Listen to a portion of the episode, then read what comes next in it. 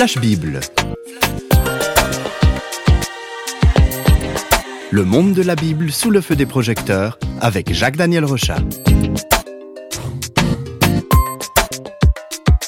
Il a été l'adversaire le plus implacable des chrétiens, il les pourchassait pour les mettre en prison, pourtant, il est aussi l'auteur qui a écrit le plus grand nombre de livres dans la Bible. Jacques-Daniel Rochat avec la deuxième lettre aux Corinthiens, nous allons en savoir plus sur cet homme étonnant. Alors effectivement, hein, suspense, qui est cet homme Eh bien, dans cette lettre écrite dans les années 50, nous allons beaucoup mieux connaître l'apôtre Paul et comprendre ce qui animait cet homme qui a fait énormément pour la, la rédaction de la Bible, mais aussi pour l'histoire de l'Église. Alors, dès les premiers versets, Paul partage ses sentiments, les sentiments de son cœur aux chrétiens de l'Église de Corinthe. On peut l'écouter, c'est dans le chapitre 1. Béni soit Dieu, le Père de notre Seigneur Jésus-Christ, le Père des miséricordes et le Dieu de toute consolation. Il nous console dans toutes nos détresses pour nous rendre capables de consoler tous ceux qui sont en détresse par la consolation que nous-mêmes recevons de Dieu. De même, en effet, que les souffrances du Christ abondent pour nous, de même, par le Christ, abonde aussi notre consolation. On a bien entendu là le mot consolation, il est très très présent dans ces premier texte Alors ce mot euh, souligne, nous fait comprendre à, demi-mot que Paul n'a pas une vie facile. Et dans la suite de ce chapitre, il raconte qu'il a été excessivement accablé dans les missions qu'il a faites en Asie et qu'à un moment donné, il désespérait même de rester en vie. À ces épreuves s'ajoute encore le poids que Paul va porter volontairement.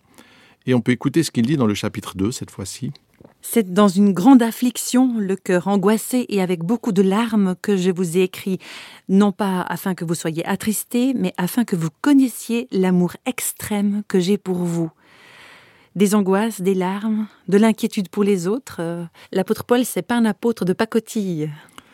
Non, alors cet homme, euh, quand on voit ce qu'il a fait, c'est vraiment l'exemple parfait d'un chrétien qui reflète l'amour du Christ. Il est totalement dévoué à servir Dieu et à aimer ses proches. Souvent, nous sommes obsédés par notre confort, euh, nos ambitions, nos loisirs. On, est dans une société finalement qui chaque fois nous dit mais qu'est-ce que tu vas gagner, qu'est-ce que tu vas obtenir, euh, même dans des choses qui nous paraissent tout à fait euh, légitimes. Et puis lui, Paul, il a une vision totalement différente de la vie. Il vise autre chose. Et cette chose, ce but, eh bien, dépasse la, la réalité qui nous entoure.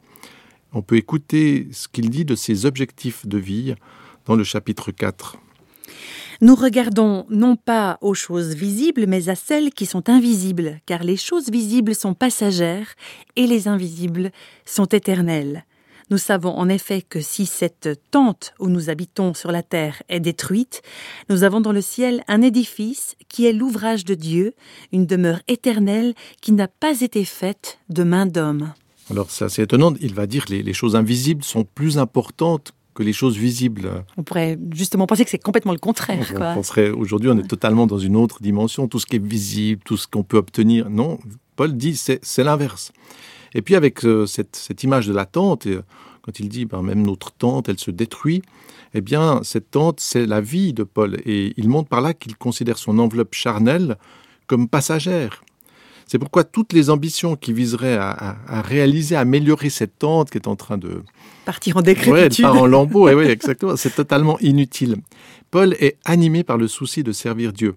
Mais c'est pas du tout le type du, du, religieux enfermé dans ses règles légales. Vous voyez des fois des gens religieux comme ça. Pas du tout. Pour lui servir, c'est pas du tout euh, une contrainte. Au contraire, il a beaucoup de joie. C'est la liberté et il va inviter les Corinthiens à ne pas se laisser à servir, mais à entrer dans cette vie nouvelle, dans cette vie de liberté pour Dieu. Voilà ce qu'il dit au chapitre 5. Si quelqu'un est en Christ, il est une nouvelle création. Les choses anciennes sont passées. Voici, toutes choses sont devenues nouvelles. Et tout cela vient de Dieu qui nous a réconciliés avec lui par Christ et qui nous a donné le ministère de la réconciliation. Nous sommes le temple du Dieu vivant comme Dieu l'a dit, j'habiterai et je marcherai au milieu d'eux, je serai leur Dieu et ils seront mon peuple. Alors par de nombreuses paroles dans, cette euh, lettre, Paul rappelle l'importance des bonnes priorités. On l'a vu, c'est pas un homme qui poursuit les choses visibles, qui n'a pas du tout l'ambition d'avoir plus de choses, mais il va aussi quand même inviter les chrétiens à partager leurs richesses, les, biens. Alors là, ce sont des biens visibles euh, qu'on peut toucher, qu'on peut calculer même. Eh bien, il va inviter à partager les richesses avec les pauvres. On peut souligner que Paul ne collecte pas du tout l'argent pour lui, donc c'est pas du tout le gars qui vous dit oui donnez-moi de l'argent, etc. Il va pas du tout considérer non plus ce soutien comme une contrainte religieuse, comme si c'était un devoir. Pas du tout. Là aussi, le fait de mettre au service des autres les richesses qu'on a, de l'argent, eh bien, ça doit être une liberté joyeuse et qui permet finalement non pas de, de se déculpabiliser, mais d'aimer et d'aider. Et voilà ce qu'il écrit à ce sujet au chapitre 9. Sachez-le, celui qui sème peu moissonnera peu, et celui qui sème abondamment moissonnera abondamment. Que chacun donne comme il l'a résolu en son cœur, sans tristesse ni contrainte, car Dieu aime celui qui donne avec joie.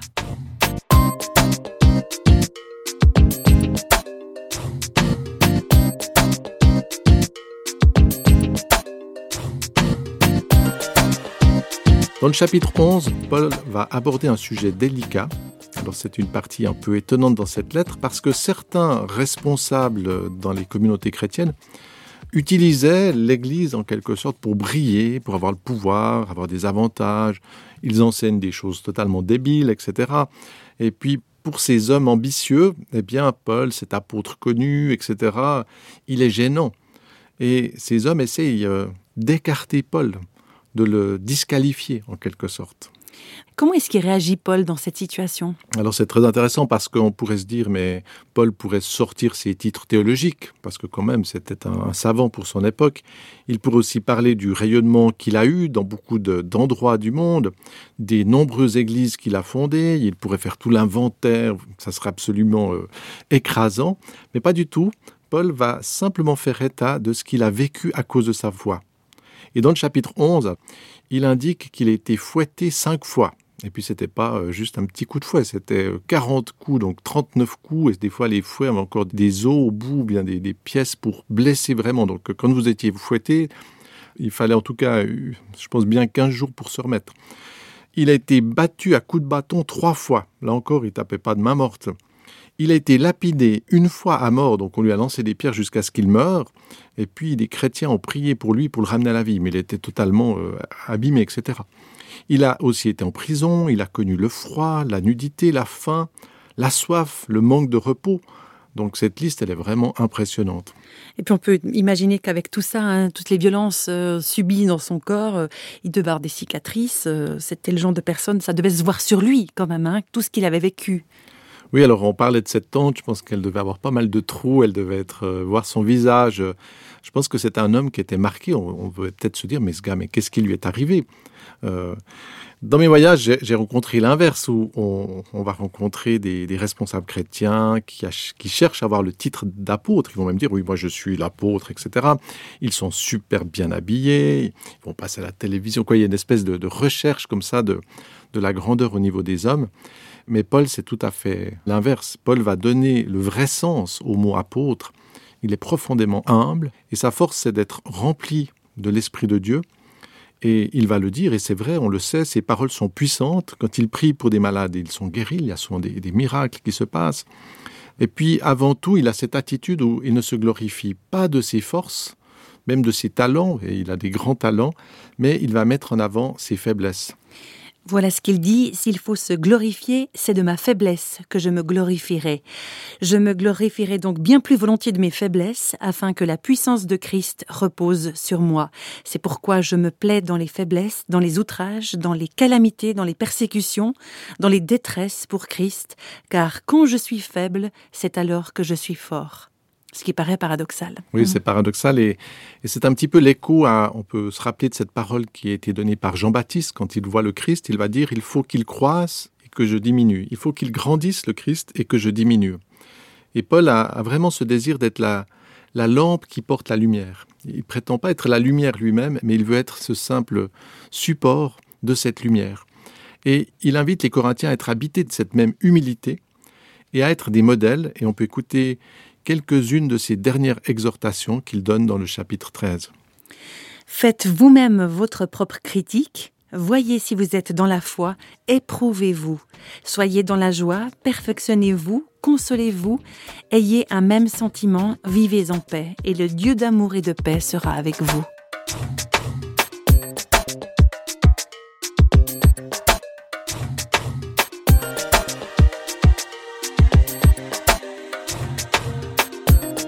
Jacques Daniel, avec cette deuxième lettre qui a été envoyée aux Corinthiens, on a pu mesurer le degré d'engagement que l'apôtre Paul avait hein, pour servir le Christ et les communautés. Quelles sont vos conclusions avant qu'on referme ce livre biblique? Alors, quand on lit ce livre, on se dit, mais la, foi de Paul l'a pas conduit à avoir forcément une belle vie. Hein. Il a connu la prison, les coups, les violences, le mépris. Alors, pourquoi est-ce qu'il accepte toutes ces souffrances? Alors qu'il était lui-même avant dans l'autre rôle, puisqu'il était un persécuteur des chrétiens. Alors cette lettre, pour moi, elle, dévoile le secret, la clé du mystère de, cet apôtre. Le secret ultime. Dites-nous ce, que c'est ce secret. Alors dans un premier temps, euh, on peut se rappeler que Paul devait profondément mépriser ce Jésus qui était venu euh, pour donner sa vie sur une croix, alors que les Juifs, on peut le rappeler, euh, s'attendaient à un roi puissant qui viendrait régner.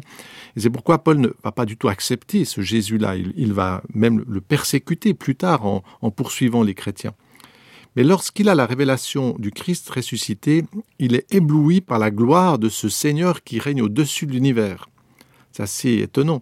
Jésus humble, faible, sur la terre, qui sert les hommes, et puis cette vision du Christ ressuscité qui a l'autorité sur le monde, qui a une position spirituelle très importante, qui, qui est dans son règne.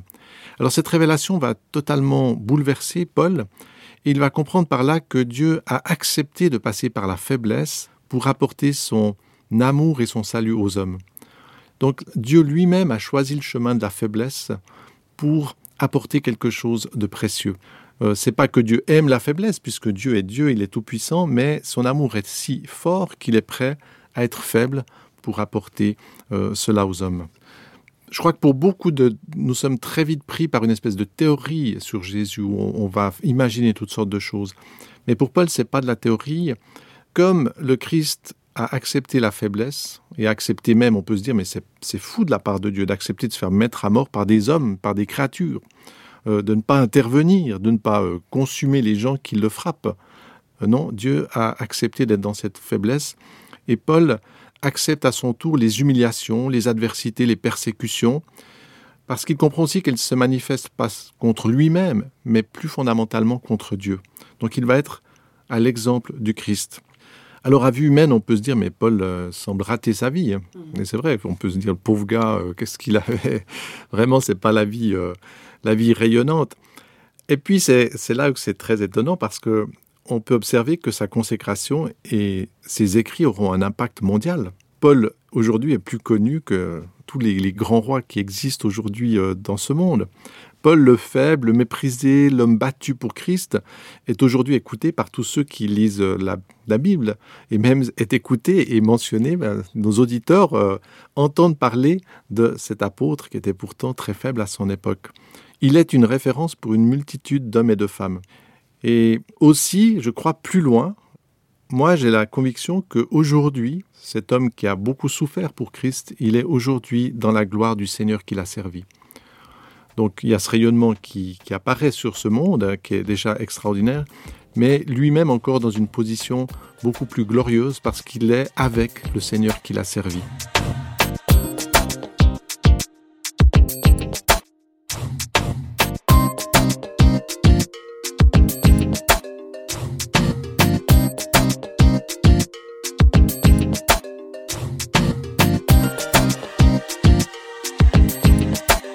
Feux du projecteur de Flash Bible s'éteignent pour aujourd'hui. Flash Bible vous a été proposé par Radio Réveil en collaboration avec Jacques Daniel Rochat.